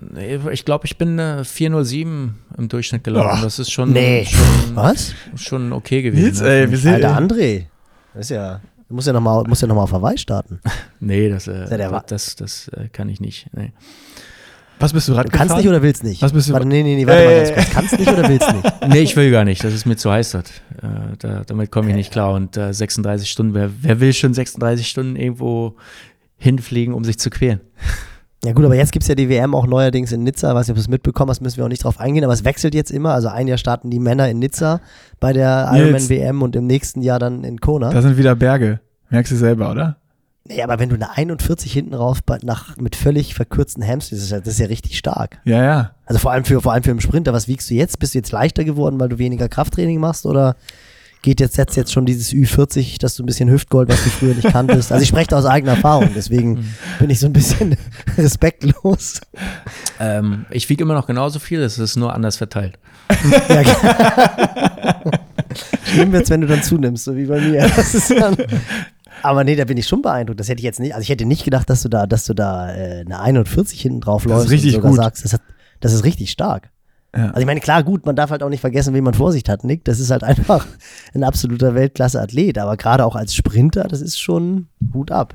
Weil wahrscheinlich gelaufen bist du zu deiner Radsportzeit überhaupt nicht, oder? Ich meine, es gab ja immer so Rolf Aldag zum Beispiel, der war ja auch ein richtig, richtig guter Läufer. Also der auch schon zu seiner T-Mobile-Zeit, das wirst du ja wahrscheinlich auch wissen. Also der ist ja dann immer, ich glaube in Neuss oder so, oder Aachen, äh, einen 15-Kilometer-Lauf nach der Offseason gelaufen. Da ist Rolf, glaube ich, was hat er mir erzählt, irgendwie so drei 35er Schnitt durchgerannt oder so. Also der, der, aber der, die sieht ja auch von der Körperstatur ein bisschen anders aus als du, die Speiche. Ja, der, der, der kann das auf jeden Fall besser als ich. ähm, aber ja, äh, ich bin halt auch im, so groß geworden. Also im Winter bin ich immer schon viel gelaufen. Aber es macht mir auch Spaß, weil man einfach in einer, in einer Stunde sehr viel erreichen kann. Ähm, Ach so, okay. Also das hast du doch gemacht. Ja, also im Winter bin ich immer viel gelaufen. Also äh, als es noch kein Rollentraining gab, da äh, hat mein Trainer dann immer gesagt, geh eine Stunde laufen, das ist wie zwei Stunden Radfahren. Und das ist halt äh, wirklich immer noch so. Ja. Du bist ja auch in Rostock groß geworden, ne? Also war das dann quasi auch so die, die Schule, sag ich mal, in der, in der Ulle groß geworden ist? Genau, äh, der Peter Sager, der war auch äh, der Entdecker von Jan Ulrich und äh, auch mein Trainer. Bis, Ach, krass. bis ich äh, 19 war. Ja. Cool. Weil Ulle war ja auch ein guter, sehr guter ähm, Cyclecross-Fahrer und ist ja auch sehr gut gelaufen in seiner Jugend. Also da habe ich nur gehört, dass da auch so ein bisschen am Anfang die Überlegung war, wer der Läufer oder wer der Radsportler. Ja, der ist äh, auch die 3000 Meter unter 10 Minuten gelaufen. Ähm, als Kind, das ist schon, schon beeindruckend. Ne? Richtig, richtig stark. Ach krass, also da es hat sich da quasi so die alte Rostocker Schule doch bewährt. Also das war bei dir dann auch. Das ist die, das ist die Weil das ist ja Grundlage für, das ist einfach eine gu- gute Ausbildung da. Du kannst danach alles machen nach der Karriere. Nochmal ein Ironman. Also ich finde, äh, das, äh, wenn man die Zahlen so hört, du solltest das auf jeden Fall dann doch nochmal ausprobieren. Ich habe eben zu André noch äh, gesagt, wo wir schon mal beim Kaffee gequatscht haben, ja, Ironman, so, pff, wenn du, wenn du da keinen Bock drauf hast, ist auch, dann ist das so, weil ein Ironman kann auch richtig kacke sein einfach. Es ist jetzt auch die letzten 20 Kilometer beim Laufen nicht unbedingt geil. Mach einfach eine Mitteldistanz, da kannst du richtig ballern, da hast du Spaß. Das stimmt. Äh, das aber stimmt. Äh, das, mich würde das jetzt persönlich schon super interessieren, was du da, was du da, wenn du, also wenn du auch Bock hast und eine vernünftige Vorbereitung machen kannst, das ist immer so ein bisschen natürlich die Grundlage. So eine olympische, das äh, kriegt man, kriegt man ganz gut weg immer, wenn man auch so ein, so ein Background hat wie du und eine Grundfitness und du fährst ja auch immer noch viel Rad äh, und, und sitzt ja jetzt nicht nur noch auf der Couch. Ähm, Ja, und vor allem, du hast ja auch, du hast ja auch eben ganz am Anfang hast du ja auch gesagt, so dieses allmorgendliche Aufstehen, man weiß, für was man aufsteht und sowas alles. Und das fällt dir jetzt ja gerade so ein bisschen schwer. Und das ist ja, ich kann das ich sagen, weiß, er, meiner guck mal, wo er hin will. Guck mal, wo er hin will. Nee, so aus meiner Sicht. Pass auf, der verkauft dir Sicht gleich einen Trainingsplan. Nein. da kommt, nee, da, da ist aber auch gleich, ich, da kommt gleich echt so dieses Kack, wenn ich höre, dass so ein Kerl mit, mit so einer Bike-Power so schnell laufen kann, dann denke ich in der Tat wirklich so, was der, ihr könnt ja wahrscheinlich sofort unter neun Stunden machen beim schnellen Rennen und so.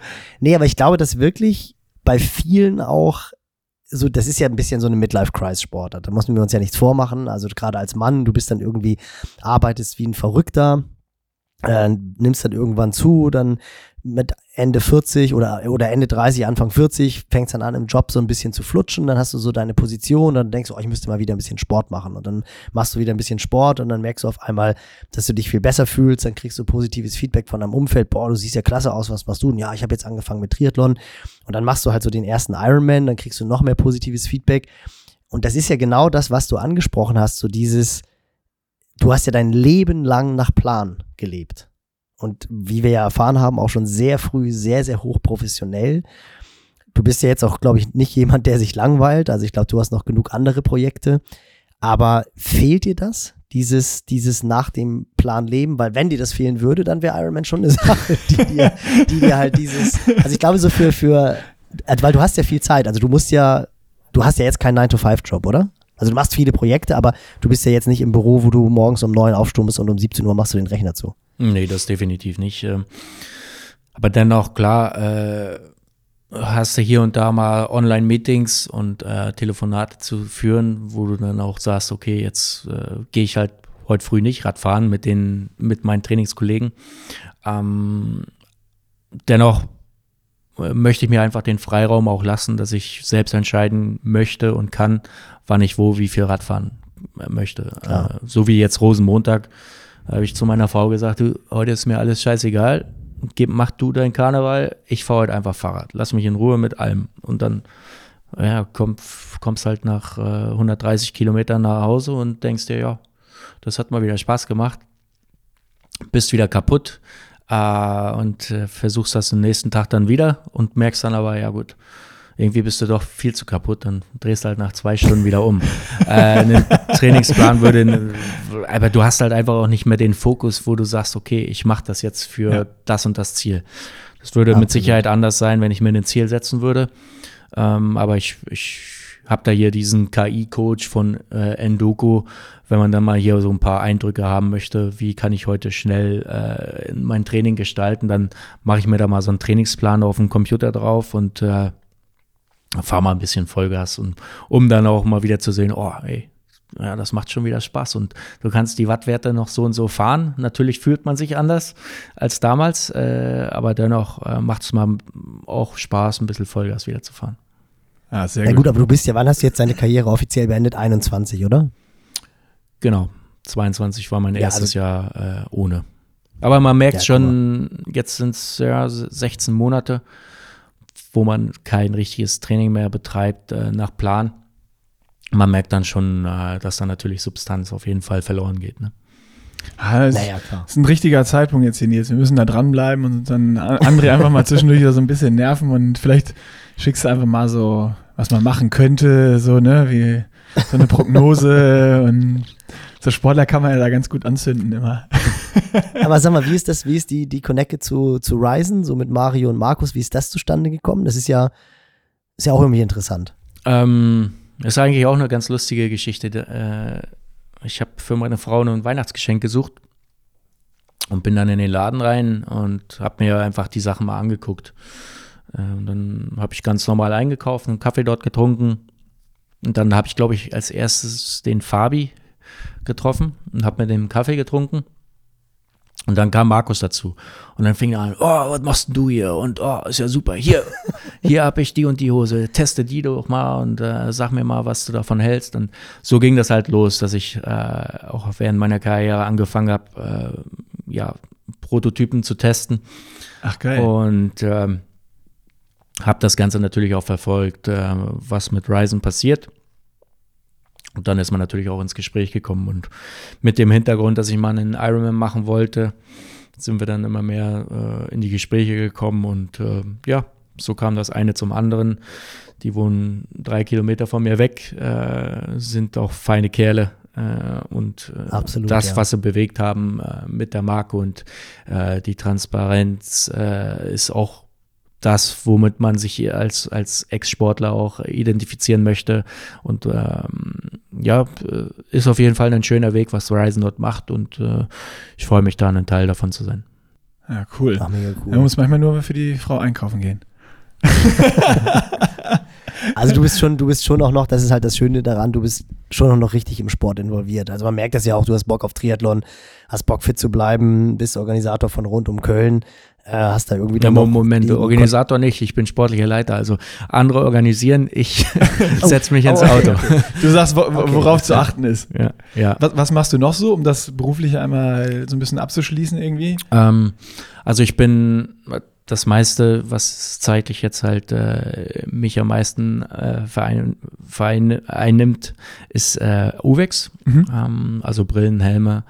Ähm, dort war ich letztes Jahr zuständig, äh, ein World Tour Team zu akquirieren, weil UVEX wieder in, in Profi-Radsport einsteigen wollte Ah, geil. Ja. und habe dann da äh, die Verhandlungen geführt mit den Teams, ähm, das Material getestet und ähm, ja, jetzt bin ich dafür zuständig, dass äh, als, als Team-Liaison-Manager äh, praktisch äh, bin ich der Ansprechpartner für das Team, um äh, ja, die Wege zu verkürzen mit UX ähm, und natürlich dort äh, mit UX zusammen äh, neue Produkte äh, anzu, äh, anzukurbeln, um, um ja die besten möglichen Produkte für das Team wirklich äh, ja schnellstmöglich zu produzieren, äh, um ja einfach Uwex wieder eine, eine Marke zu machen, so wie es halt früher im Radsport wirklich der Fall war, dass äh, die Marke einfach wirklich äh, das Nonplusultra war und die Benchmark für viele andere Marken. Und äh, da will Uwex wieder hin und äh, ist auf jeden Fall ein sehr ambitioniertes Team und äh, macht sehr viel Spaß.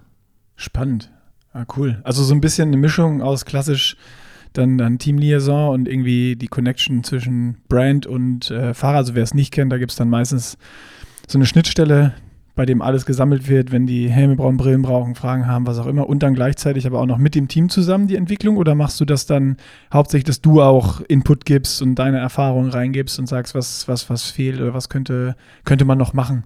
Ja, na klar. Also, äh, die Fahrer, die haben, geben immer gutes Feedback. Äh, Hm. Es soll ja auch negatives Feedback sein, damit man sich verbessern kann. Ähm, aber äh, ich möchte jetzt einfach sagen, dass äh, Uwex ja auch nicht ohne Grund in diesen Radsport-Zirkus wieder reingegangen ist, sondern äh, man weiß, zu was sie fähig sind äh, und äh, um dort auf, auf jeden Fall sehr gute Produkte dort an Mann zu bringen und ähm, die neuen Produkte, die sehen auf jeden Fall sehr gut aus, werden natürlich auch äh, von der ganzen Technik her sich auch nochmal verbessern. Also ich glaube, äh, für die Fahrer Intermarché äh, Circus Gobert, so heißt das Team, also das ist ein schwieriger Name, äh, ändert sich auch jedes Jahr, aber dennoch, äh, die kommen von Force Helm, ähm, was jetzt halt auch keine, keine sehr gute ähm, Marke im Profi-Radsport ist. Ähm, und wenn man dann halt auf äh, Uwex geht, dann glaube ich, hat man sich auf jeden Fall schon mal verbessert. Ja, mega spannend, cool. Aber wie siehst du allgemein so die Entwicklung, um äh, dann wahrscheinlich auch mal so Richtung Ende zu rollen, ähm, wie sich der Radsport entwickelt? Es ist ja brutal, was da in, in der Corona-Zeit entstanden ist. Also es war ja ganz früher, war es ja wirklich so eine Freak-Sportart. Also da waren zumindest die Jugend- und Juniorenrennen noch relativ groß, aber dann war es ja, wer ist Radrennen gefahren? Also das waren ja wirklich die Freaks. Also du, ich habe immer, Nick auch immer erzählt, dass ich dann in den 90er Jahren auf dem Rennrad unterwegs war. Da hast du in der Woche oder im Monat so viele Fahrer gesehen, wie du jetzt an einem Wochentag zu Zeiten des Homeoffice in Hamburg am Deich triffst. Das ist so unsere Hausrunde. Und dann jetzt zu Corona ist es ja wirklich es ist ja brutal, wie sich der Sport entwickelt hat. Also übers Graveln, auch wie viele Frauen mittlerweile Rennrad fahren, auch ambitioniert Rennrad fahren, also die auch wirklich gut auf dem Rad sitzen, die treten können. Ähm, irgendwie so Communities wie Red Race. Das, das ist ja wirklich, Radsport ist ja mittlerweile ein absoluter Sport für jedermann geworden. Und jetzt auch gar nicht so dieses ambitionierte Radsport, also Radrennen. Das ist ja sogar eher, dass viele kleinere Rennen sterben und dass sie Probleme haben, Nachwuchs zu finden. Aber so diese, diese Allgemeinsportart, Radsport, das ist ja eine sensationelle Entwicklung, also aus meiner Sicht. Ja, definitiv. Äh, Gerade jetzt während der Pandemie, dass äh, viele halt die Möglichkeiten hatten, äh, dass man vielleicht diese Wege äh, zur Arbeit hin und zurück äh, nicht mehr hatte, sondern äh, einfach die, die Zeit auch nutzen konnte, um Sport zu machen. Mhm. Und dann natürlich ist ein Fahrrad eine schöne Sache, weil man sowieso nirgendwo hinfahren konnte. Und äh, ja, de definitiv äh, ist es einfach so, dass Radfahren jetzt in den ganzen Communities einen Boom hat. Ähm, aber mir fehlt da so ein bisschen äh, im selben Atemzug äh, ja, dieser Weg zu den Vereinen ist halt auch nicht da. Ne? Mhm. Viele haben mhm. vielleicht auch Angst, äh, den Schritt zu gehen, mal Rennen zu fahren, weil man Quereinsteiger ist, aber äh, man kann alles lernen. Und ich glaube, dass viele Vereine auch äh, sehr, sehr bereit dafür sind, äh, dort zu helfen, um äh, ja, Kurventechnik zu verbessern. Äh, natürlich in Trainings in der Art und Weise, wie man das Training absolviert, dass man dort auch Unterstützung bekommen kann. Ähm, aber es wäre auf jeden Fall ein sehr schöner Schritt, äh, wenn man jetzt schon in der Community unterwegs ist. Gerade hier in Köln gibt es ja so viele Community Rides, äh, wo dann auch mal 60, 70 Fahrer äh, zusammen sind und Fahrerinnen.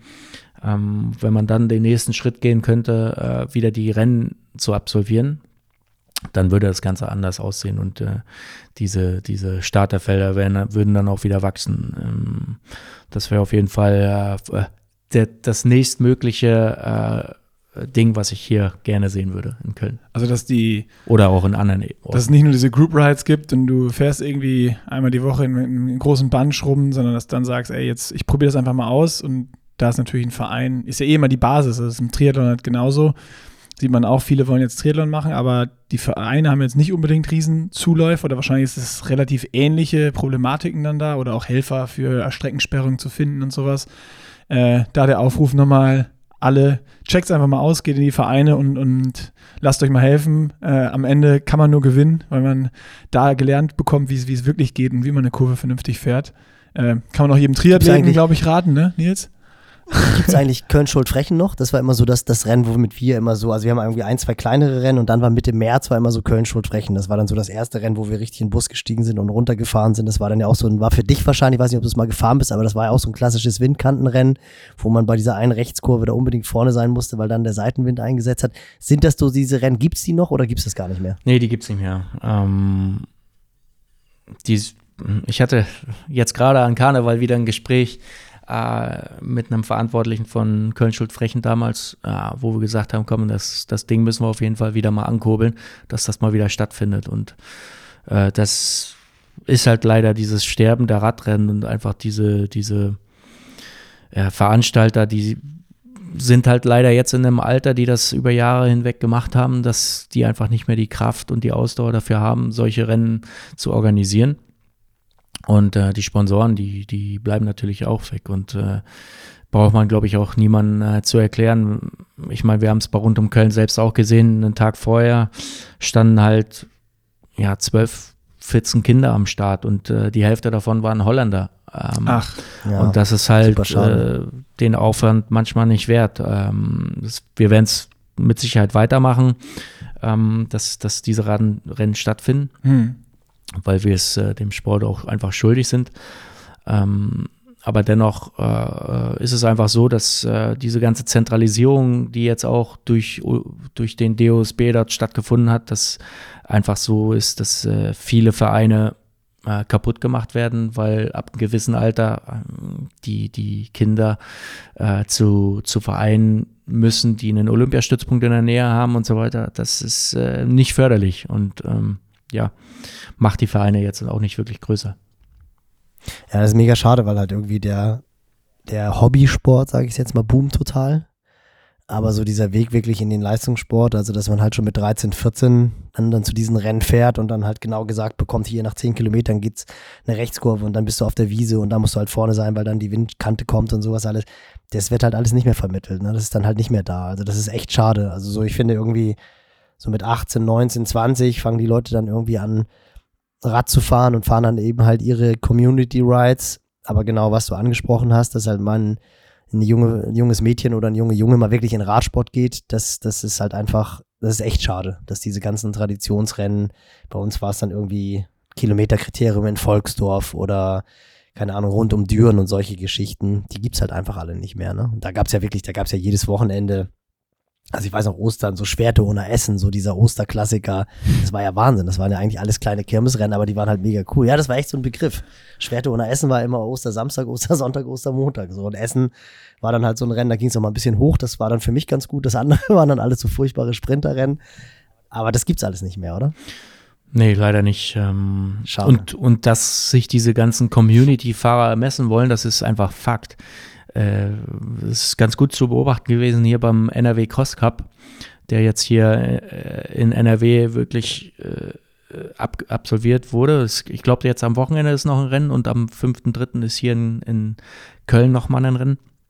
Da sieht man einfach, dass beim Hobbyrennen äh, so 60 bis 80 Starter dort am Start sind, auch beim Elite-Rennen. Also das sind mehr Starter bei dem, bei dem Crossrennen am Start als äh, bei den Straßenrennen. Und alleine das zeigt ja schon, dass die Leute sich messen wollen. Und äh, ja, hoffentlich ist das auch dieser Trend äh, bei den Straßenrennen zu, zu sehen in diesem Jahr. Warten wir mal ab, wo die Entwicklung hingeht. Wir sind äh, schon wieder in der Overtime und ich äh, würde sagen, dass wir dann mal so langsam äh, hier den Deckel drauf machen, oder Nils? Hast du noch irgendwas, was du unbedingt loswerden musst? Nee, also ich fände es halt cool, wenn solche Leute wie du, André, genau diese Position auch irgendwie einnehmen. Also man merkt ja schon, dass dein, dass dein Herz halt auch wirklich für den Radsport absolut noch schlägt. Was ich ganz interessant finde, ich glaube, so sportlicher Leiter, das wäre, glaube ich, nichts für dich, oder? Also ich habe ich hab schon ein bisschen so das Gefühl, dass du jetzt auch froh bist, aus diesem Daily Zirkus Radsport raus zu sein, aber dann halt mit solchen Aktionen wie mit UFEX noch verbunden zu sein, aber jetzt wirklich 52 Wochen im Jahr mit einem Proto-Team immer noch auf der Straße zu sein, da hättest du, glaube ich, keinen Bock mehr drauf, oder? Du sagst niemals nie. Also, also ich war sportlicher Leiter. Ich habe letztes Jahr für, für äh, das Team Ruvi äh, Sarah Sauerland, also äh, habe ich Antalya-Rundfahrt gemacht und Türkei-Rundfahrt ähm, um einfach herauszufinden, ob, ob das was für mich ist. Ähm, das macht Spaß, ähm, aber wie du es gerade gesagt hast, dieses äh, Unterwegssein, das ist momentan nicht das, was ich möchte. Aber ja. äh, sag niemals nie. Äh, wenn man eine vernünftige Aufgabe bekommt in einem Team, dann äh, glaube ich schon, dass das irgendwann wieder was für mich sein würde. Cool. Also du bleibst auf jeden Fall dem Sport 24-7 verbunden. Nee, 24-6 höchstens, weil eins muss ja noch über sein für Triathlon. Ja, das ist ja eh, hast du ja gemerkt, wie angesprochen wir, wir verfolgen das weiterhin und äh, wenn wir dich irgendwo in der Startlinie sehen, werden wir drüber sprechen. ja, ich brauche auf jeden Fall, ich habe, ich, also Radfahren kann ich ganz gut. Äh, Schwimmen weiß ich, dass ich mich verbessern könnte. Aber ich habe mir sagen lassen, mein Laufstil ist nicht gerade wirklich toll. Da hast, äh, du, da hast, du, jetzt hier einen Kontaktmann. André, das kriegen wir hin. Komm mal nach Köln. ja, ich, ich komm mal nach Köln und dann. Ich, ich habe die Probleme mit meinen Oberschenkeln. Ähm, das sieht, glaube ich, also ich habe selbst Videos von mir gesehen, das sieht wirklich nicht schön aus. Ja, noch zwei Jahre weniger trainieren und dann werden die kleiner. Und je mehr du läufst, ein paar Longruns sind perfekt, um ja. Muskulatur abzubauen. Ja, Nüch nüchterne Longruns, dann, nee, nee, dann verstoffwechselst nee, du das schön. Da bin, ich, da bin ich mittlerweile auch bei, bei Jumbo Wismar. Das ist, äh, ist, ist nicht mehr up to date, muss ich auch sagen. aber, aber, nee, kriegen wir aber hin. Ich komme gerne mal nach Köln. Also Köln ist ja auch eine coole Stadt. Also ich bin, ich bin gerne in Köln. Ich finde ja, dass Köln noch und Für Hamburg. Für mich ist er noch nicht gekommen. Von, das stimmt doch ja. ja. Guck mal, wir noch, noch eine Grunde ja, mehr. sehr gut. Machen wir. Machen wir auf jeden Fall vor dem Köln-Triathlon dann. Also dann machen wir nochmal eine Einheit. Okay. Sagt der Johann auch immer. Johann sagt auch immer, scheiße Gürke, hättest du mal früher mehr Laufen beigebracht, dann wäre das auch noch anders gewesen. Aber bei dir setzen wir ja quasi vor der Karriere an. bei Johann nach der Karriere. Richtig. Sehr gut. Mega cool. Dank dir, dank dir für deine Zeit. Mega interessant. Vielen, vielen, vielen Dank. Ja, danke euch auch. Und äh, ja, mal schauen, was dann am Ende der Saison hier im, äh, wann ist denn Köln? Im August wieder? Ende August? No pressure, sage ich immer. Okay. Ich mache das, ich mach das wieder aus der Kalten, um dann wieder zwei Tage auf der Couch zu sitzen. nee, ich, Wir werden auf jeden Fall dafür sorgen, dass du die 40 Kilometer nicht wasserski fährst. Also den Spruch finde ich wirklich sensationell. Was, was aber auch spannend ist, also äh, ich glaube, ich bin der Einzige, der mich auf dieses Überholverbot eingelassen hat ähm, oder der sich, der das sich dran gehalten hat. Äh, da gab es ja diese anderthalb Kilometer Überholverbot. Äh, und ich habe mich dran gehalten. Das heißt, ich bin mit 25 km/h hinter einer Frau hergefahren, um dann auf der Deutzer Brücke endlich mal vorbeifahren zu können. Und das habe ich auch auf dem Rückweg gemacht. Also ich wäre noch schneller gewesen, muss man dazu sagen. Ja, im Triathlon ist es immer so, ähm, man guckt sich mal um und wenn da ein Motorrad ist, da könnte ein Kampfrichter drauf sein, dann bleibst du besser dahinter. Wenn du kein Motorrad siehst, dann. Ei, ei, ei, Nicky Boy. Ja, das äh, im, im Nachhinein ist man immer schlauer. Ne? Äh, also ich habe da auch gedacht, äh, jo, jetzt fährst du hier spazieren. Hm, gut, warum auch nicht. Äh, aber ich habe halt gedacht, es gibt da irgendeine Zeitmessung, dass du halt durch den Transponder siehst, ob du jemanden überholt hast oder auch nicht. Nee, nee, da ist Triathlon noch oldschool. Das Ja machen gut, jetzt weiß ich mehr. Nee, nee. Jetzt weißt du. ich sehe schon. Ja, wir, wir treffen uns mal vom Köln Triathlon. Da ist noch was. Top 5 ist drin. No pressure on you. Sehr gut. Mega gut. Dann Männer, euch ein schönes Wochenende. Danke Vielen dir. Dank. und Vielen äh, gutes Wochenende auch an die Zuhörer und bis bald. genau, bis dann. Ciao, ciao. Macht's gut. Ciao, ciao.